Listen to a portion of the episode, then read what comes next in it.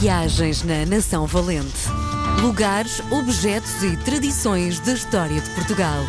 Com Helder Reis. Hoje é dia de recebermos Helder Reis na RDP Internacional. Helder, bem-vindo! Olá! Bom, para quem ainda não se apercebeu, a Nação Valente, Viagens na Nação Valente, Lugares, Objetos e Tradições da História de Portugal, livro que virou estas conversas semanais com muito prazer. Bem-vindo, Helder. Ora viva, estás bom? Estou ótimo. Olha, uh, deixa-me olhar para uh, um bocadinho para uh, a tua forma de produzir. Tu começaste até por escrever muito para crianças e depois decidiste escrever para um público mais adulto. A pergunta que te faço é: a técnica para os públicos diferentes é diferente também? Sim, é completamente distinto. É escrever hum, escrever poesia uh, para adultos portanto eu nunca escrevi poemas para crianças ou então escrever um conto infantil ou então escrever estes livros de histórias o teu foco é completamente distinto. Eu nunca penso assim, eu não penso num público-alvo, percebes? Ah, isto é para aquele.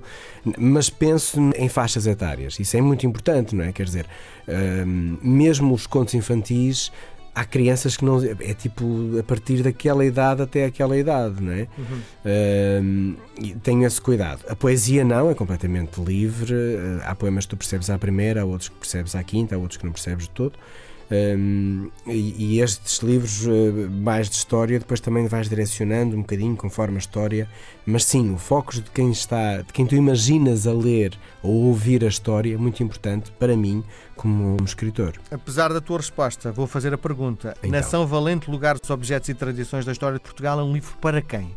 Olha, é literalmente para todos. Um, porque mesmo que há, por exemplo, o livro tem uma parte mais de batalhas e mais de história de Portugal, que se tu leres ao teu filho de 4 ou 5 anos ou 6, ele não vai entender. Mas depois tem outras partes muito mais ligeiras em que tu podes perfeitamente ler uh, e dar-lhe um bocadinho de, de, formação e até traduzir o livro para uma linguagem mais simples uh, para as crianças. Eu, eu, nas apresentações, tinha muitos avós que vinham ter comigo e pais, olha, eu uso até o seu livro para ler de vez em quando uma história ao meu filho, para fugir um bocadinho daquelas histórias infantis, de nada contra, obviamente, não é? Mas para ir variando o tema. Portanto, hum, acaba por ser um bocadinho para todos, mas eu pensei sempre num público mais esclarecido e, e um bocadinho mais adulto, sim. Muito bem. Bom, e a história de hoje é para quem? A história de hoje é, é para, para, toda todos. a gente. É... Mas olha, é muito ali para Cascais que eu amo de paixão. Eu adoro Cascais. Acho de uma beleza aquela baía. Eu gosto muito da canção dos Delfins também. Que poderia servir de banda sonora até uh, este momento. Uh, eu gosto mesmo muito, muito de Cascais. Uh, portanto, mas nunca percebi o porquê da expressão Cascais nunca mais. Um, e até achava injusto, quer dizer, Cascais é tão bonito, porque eu nunca mais. Cascais sempre, quanto mais melhor e que bom, quem me dera viver em Cascais, portanto. Um, mas a expressão tem um porquê e um porquê bastante interessante. Ora bem, em Cascais, uh, Cascais sempre foi uma, tipo, até há expressões que diz eh, que era a Riviera da, da nobreza. E é fácil, chegas lá e encontras várias referências para isso, entre palacetes, museus, fortes, capelas, muita arqueologia, faróis.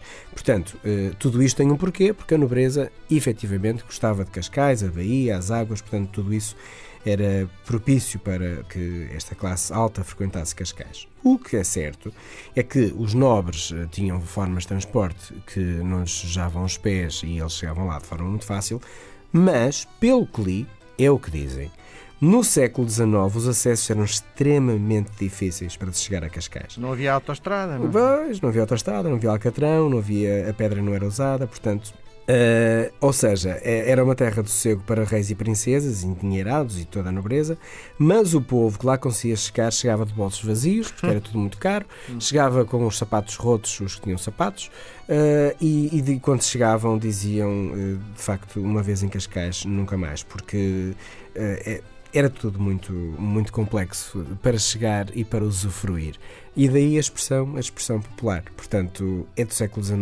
De lá até cá as coisas evoluíram muito e quem não vai a Cascais comete um grande pecado. É verdade. Adoro estar naquela beira de Cascais a comer um gelado. Ah, é maravilhoso. É maravilhoso. É, é um sítio. Eu vivia lá. Muito bem. Melhor que em Moris? Opa, não me ponhas problemas. Muito bem. Voltamos a conversar na próxima semana. Um abraço, um abraço. Um abraço. Viagens na Nação Valente.